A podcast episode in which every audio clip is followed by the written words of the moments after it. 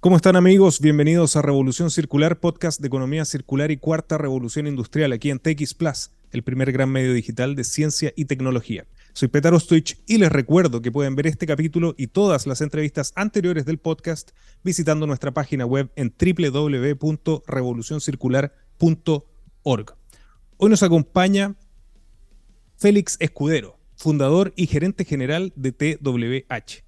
Félix es ingeniero comercial de la Universidad del Desarrollo, máster en marketing en la Universidad Politécnica de Cataluña, ligado al mundo inmobiliario hace 10 años desarrollando proyectos habitacionales y hace 4 años en TWH desarrollando soluciones constructivas enfocadas al mundo de la vivienda social. Félix, muy bienvenido a Revolución Circular. Muchas gracias, Peter, por la invitación.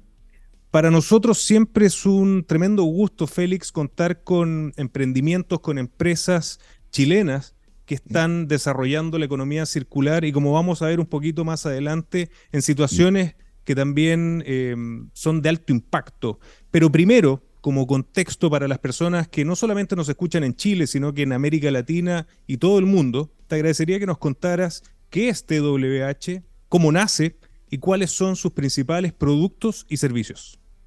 Ya, mira, perfecto. Mira, TWH es una empresa de industrialización de la vivienda. La gracia es que esta empresa nace con un propósito. Eh, nuestro propósito es ofrecer soluciones constructivas al segmento de la vivienda social. Eh, nosotros partimos eh, pensando en cómo poder aplicar tecnología o construcción moderna en un mercado en el que se viene construyendo de la misma manera hace muchos años, especialmente, especialmente en Chile. Eh, esto nace porque yo, ah, bueno, como bien dijiste, yo estoy ligado al mundo inmobiliario hace rato y claro, hace unos cinco años yo estaba trabajando en la provincia del Choapa haciendo unos proyectos. Esto es desde los vilos hacia adentro en la cuarta región, específicamente en la comuna de Salamanca.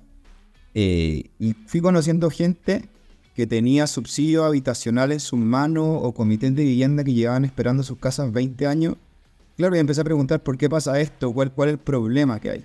Y básicamente habían problemas de eh, comunidades muy alejadas que hacía que una construcción tradicional no pueda llegar. ¿Por qué no podía llegar? Porque los costos que, esto, que, esto crean o hace que no sea atractivo para una constructora. Por lo tanto, yo me di cuenta personalmente en, en este caso que, la solución a este problema era buscar alguna forma en que se acotaran los costos, pudieran estar seguros y darle certeza a las constructoras. Y esto era un producto que en este caso era la vivienda industrializada, que hay en varios países en el mundo en el que ya es, norma, básicamente, como por ejemplo, yo creo que el ejemplo más emblemático puede ser China, con lo que vimos en el hospital de Wuhan para la pandemia. Claro. Bueno, entonces con esto eh, la empresa nace porque yo empecé a, mostrar la casa, empecé a buscar formas de construirla, vi el ejemplo chino y vi que la, que la gran materialidad que se usa en China especialmente es el acero. Entonces fui a buscar partners que estuvieran interesados en poner capital a hacer una inversión en, que yo hiciera casas de acero con paneles de poliuretano, que es lo que hago hoy en día. Y en esta búsqueda encontré a Imel. Hoy día son los socios mayoritarios de esta de TWH. Imel es una empresa que lidera en acero en Chile. Y ellos se interesaron por, por poder financiar el proyecto.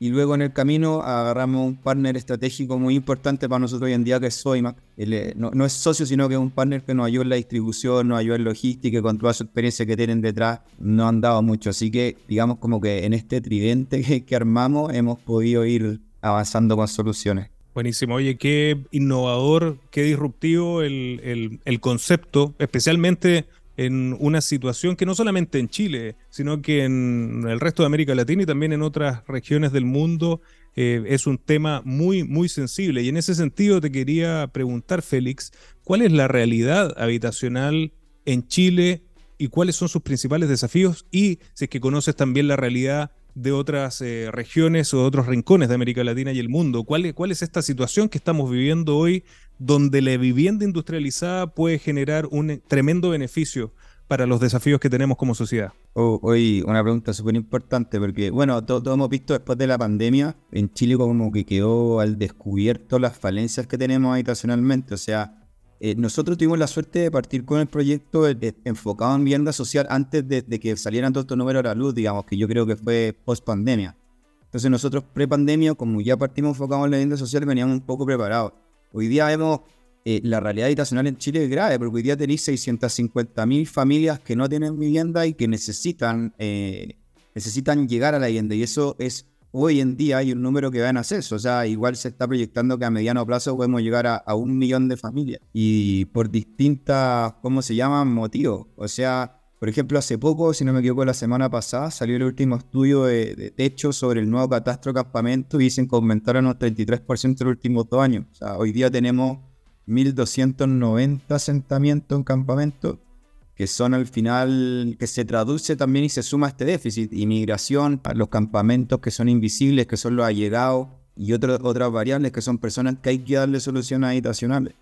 Y, como bien dices tú, esto también en, el exterior también lo hemos podido ver, porque hemos querido analizar también como escalabilidad el, el mercado en Latinoamérica. Hoy día en Brasil tienen un gran problema que se dio en toda la pandemia, o sea, la oportunidad de ver en Sao Paulo cómo están las calles en el centro, eh, de, gente durmiendo que no tiene vivienda. Están haciendo países, por ejemplo, en Perú también hay una fuerte campaña por entregar vivienda, eh, viviendas sociales, en Colombia también. Entonces yo creo que, claro, como, bien dice, algo que nos está pegando a todo eh, a nivel mundial y esta podría ser una solución para poder apurar la, solución, digamos. Claro. Y en este sentido, viendo este gran desafío social, también me, atrevería a decir de infraestructura, ¿no? claramente que no está satisfaciendo las necesidades y los desafíos que estamos enfrentando hoy, sumado a esta capacidad técnica que desarrollaron a través de TWH y que, y que vamos a ir viendo también cómo se va ligando, cómo va convergiendo hacia el tema central del podcast, que es la economía circular y las tecnologías de la cuarta revolución industrial. Félix, en tus propias palabras, ¿cuál es el principal propósito de TWH? Mira, eh, como he hecho anteriormente, la, empresa parte a través de un propósito, que eso es importante para nosotros, que es dar soluciones eficientes a familias que buscan una vivienda digna para mejorar su calidad de vida. Y esto a través de tecnología. O sea, en el mundo, el mercado o, la, de la construcción en general siempre va un paso más atrás, quizá que como puede ser como ha evolucionado la, a mí me gusta compararnos con ellos en la fabricación como con el mercado automotriz. Básicamente nosotros podríamos hacer lo mismo con autos quizá y evolucionar a la misma rapidez para entregarle mejores soluciones a todo el mundo. Entonces, eh, nosotros creemos que la base de cualquier persona nace en tener un hogar digno en el que se pueda desarrollar. Entonces, por eso hoy día estamos dando estas soluciones constructivas. De hecho, hoy día tenemos dos líneas de negocio que, estamos desarrollando. Una que, que, es la central, que es la que te he contado todo este tiempo, que es para subsidios habitacionales de casas definiría. Que en Chile se llaman los subsidios, puede ser un DC10, un DC49, que, como en palabras sencillas, son subsidios que financian 100% la casa y se la entregan a personas que, están en el percentil más vulnerable. Y una segunda línea de negocios que estamos haciendo en este minuto, bueno, que también la partimos desarrollando hace cuatro años, siempre pensamos en viviendas de emergencia que entregaran una calidad mayor a la ya tan conocida Mediagua que se entrega hace tantos años. Hoy día nosotros desarrollamos una versión, podríamos decir 2.0, que es una versión aislada, que se, que se monta en un solo día, eh, que funciona muy bien en el invierno y que a la vez se puede armar y desarmar, por lo tanto se puede reutilizar cuando deja de ser útil en un lugar, ya que esta tiene que ser vivienda de emergencia provisoria. De hecho, en este minuto, junto a Soimac, estamos pendientes de la instalación de 250 de estas casas en los próximos, bueno, ya llevamos un par de semanas, pero Esperamos en dos meses tener completas 250 casas instaladas de este tipo. Buenísimo, increíble. Y, para las personas que, todavía eh, no, entienden cuál es la diferencia o a qué, qué significa una vivienda industrializada, te agradecería que nos contaras cuál es la definición, cuáles son las características de una vivienda industrializada y cómo se diferencia esta vivienda modular eh, de, de una normal a la que estamos acostumbrados. Perfecto, mira, el concepto de vivienda industrializada al final nace de, un concepto off-site. Esto significa cualquier cosa que se construya en fábrica, en vez de estar construyendo en obra. Eh, entonces, claro, esto trae beneficios como de que llegue listo a la obra y esto tiene distintos niveles. O sea, hay desde industrialización por partes de casas, o sea, puede haber un mix entre vivienda tradicional y vivienda industrializada, o puede ir completamente terminado como lo hacemos nosotros. En el caso de nosotros mandamos la casa desarmada y se arma como un Lego. Hay otras que quizás que son más populares, que han ido durante los años y, de repente, claro, no lo ven segmentos más altos, que son las casas modulares como tal, que son estos cubos que te los ponen, que van con grúa, pero que han un segmento en general que está más, más allá de la, de la vivienda social, digamos. Ahora, la gran diferencia también con la construcción tradicional y donde al final uno más se enfoca en el tema de la certeza. Aquí como yo fabrico, yo te puedo decir lo que te va a costar la casa eh, antes, antes de Mientras que en general la construcción tradicional uno habla y en general siempre lo, típico que les pasa a cualquiera que hace una construcción en la casa, te dicen 100, pero termina costando quizás 300, entonces... Más, claro, se entrega más tarde y más caro siempre. Sí, es como algo que está asumido. Claro, exactamente. esa certeza es algo muy importante que da la industrialización. Buenísimo. Y, eso lo hemos visto a lo largo de, todas estas temporadas en, Revolución Circular. No solamente se está dando en esta industria a través de las viviendas industrializadas, sino que se ve a propósito del uso de tecnología también eh, y de la modularización, que es fundamental para la economía circular, todos estos beneficios que tú estás señalando. Pero además de la certeza, que yo creo que cambia, es como el game changer dentro, dentro de esta industria, dentro de esta actividad, existen otros beneficios. Eh, que nosotros siempre hablamos del triple beneficio que genera la modularidad, la, circularidad. ¿Cuáles son los beneficios económicos, ambientales y sociales? Que ya nos señalaste un poco sobre aquello de las viviendas industrializadas. En, pocas palabras, ¿son más sostenibles? Eh, sí, son más sostenibles. O sea, a ver, yendo en orden, eh, primero que nada como beneficios para la persona, no solo para el usuario final, sino también para quien lo construye, porque esta casa yo se la paso a constructoras para que cada uno la pueda armar, digamos. Tiene de partido un beneficio económico que está a la vista, que es, eh, es más rápido. O sea, yo armé una casa mía terminada, una obra gruesa en cuatro días. Por lo tanto, el ahorro en mano obra le pega directamente a, los costos de la, de la constructora.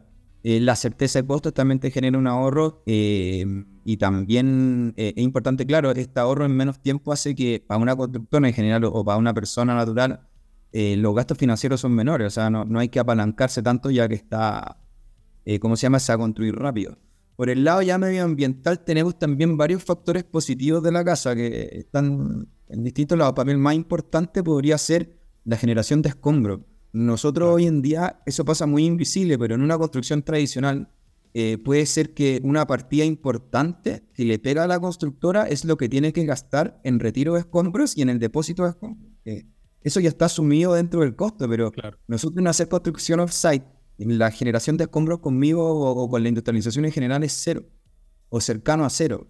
Entonces eso le genera no solo un ahorro eh, eh, a la constructora económicamente, sino que también genera una externalidad súper positiva, que es eliminar esa huella, digamos, de escombro. También, por otro lado, este tipo de construcciones genera beneficios respecto, por ejemplo, a la irrupción en el entorno. Nosotros usamos, no hay maquinaria pesada para montar estas casas. Por lo tanto, los ruidos no existen. En general pasa mucho en construcciones a veces que la gente molesta.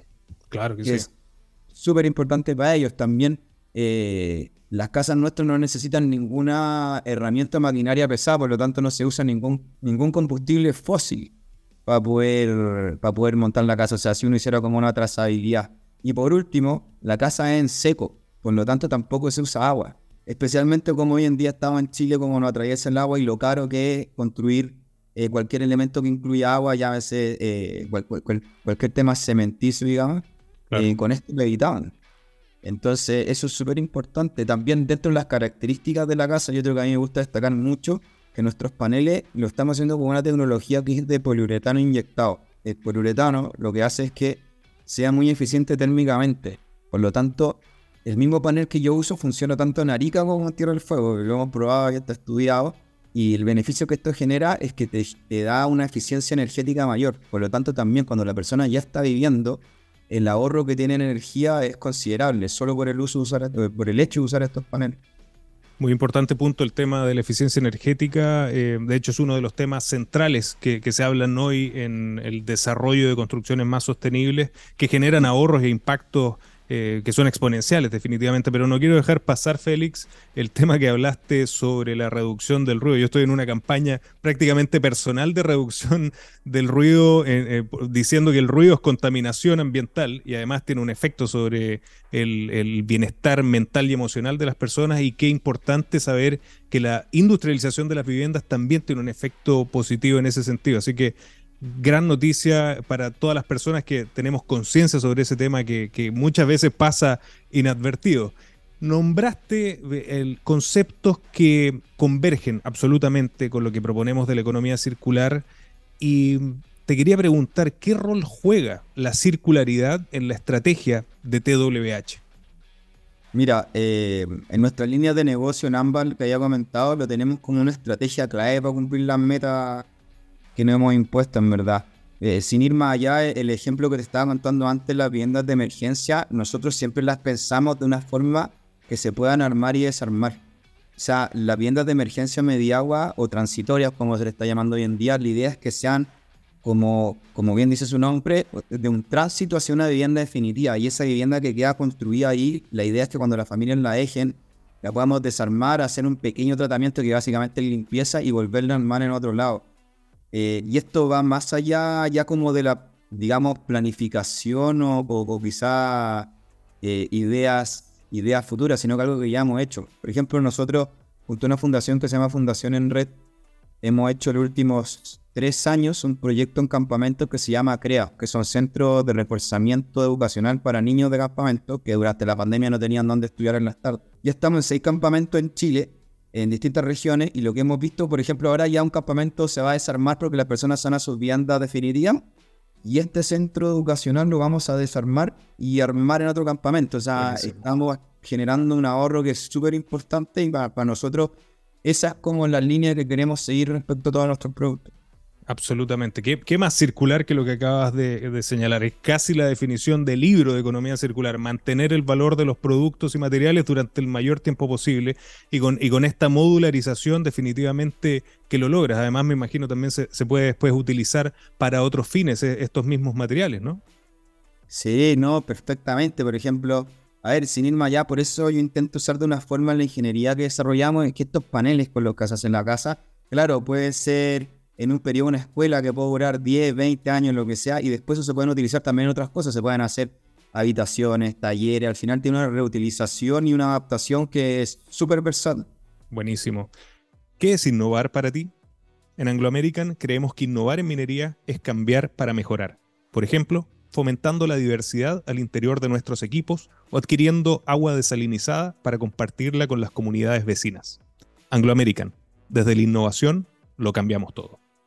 Félix, eh, a tu entender, con toda la experiencia, con toda la data que ya van recogiendo desde TWH, entrando en, estos desafíos que son reales y estando en terreno, que es lo más importante para las personas que desarrollamos este podcast, ¿por qué es urgente avanzar en promover la vivienda industrializada en un país como Chile, en, una región como América Latina?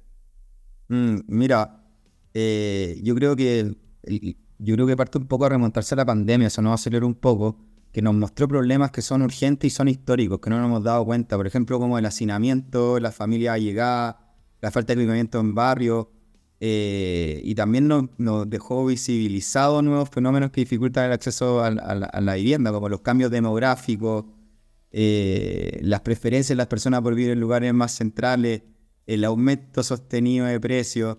Entonces la vivienda industrializada hoy en día es como una opción válida para enfrentar la emergencia habitacional porque te, da quizá eh, un pulmón para poder respirar, para salir por ahí, para ver que hay otra opción aparte de la tradicional, porque y esta opción eh, se ve muy válida también en lo que había comentado anteriormente. Hoy en día hay muchos proyectos sociales que básicamente llegan frenados porque llega una constructora y dicen los costos no dan, y con justa razón pero ah, proyectos que se le enchufa industrialización puede que esos mismos proyectos con las mismas características den. Entonces uno revive cosas que quedaron en el pasado que se pueden ejecutar. Entonces por eso, de, cierta forma, es urgente que se, que se avance en esto. Bueno, el gobierno igual eh, ha hecho varias campañas respecto a la industrialización. Hoy día vemos en el plan de emergencia habitacional, en, el, en la glosa de presupuesto también lo incluyeron. Entonces hoy día hay una promoción importante el tema y se ve que hay un trabajo de fondo, hay varias empresas que están hoy día industrializando, entonces eh, yo por lo menos veo que hay un camino que se está, se está llevando bien, está bien pavimentado y esperemos que en el futuro esto pueda seguir aumentando. Bueno, uno también ve, eh, aquí también va a pasar un cambio de paradigma, como cada día va a ser más importante quizá la persona industrial, el que fabrica más que el, constructor, la, la constructora inmobiliaria tradicional. Entonces Hacia, eso tenemos que ir para poder ampliar, o sea, si no se amplía hacia más industria, es imposible llegar a, que el déficit habitacional sea cero, con lo que todos queremos. Absolutamente. Y además ayuda a poder empujar otras industrias, porque la industrialización naturalmente conlleva colaboración, a estudiar nuevos materiales, eh, nuevos diseños, y eso naturalmente te empieza a, mejorar todo el ecosistema. Pero antes de entrar en, ese tema, se me viene a la mente un tema que, además es bien sensible en Chile, ¿no? El, tema de la vivienda digna, que lo has señalado eh, de, varias maneras durante la entrevista. Te quería preguntar, Félix, ¿la vivienda industrializada es una vivienda digna? Eh, ¿Es una solución además para la crisis habitacional que estamos viviendo en Chile y en otros lugares de América Latina y el mundo?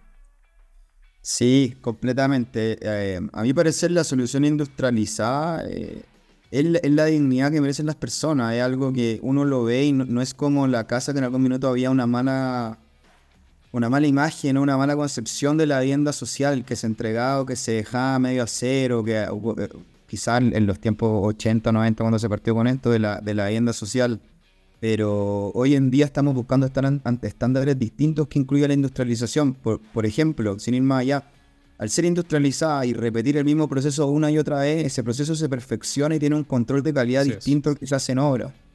Por lo tanto, uno entrega un producto que le gusta a las personas y, que incluye la, este concepto que es de dignidad.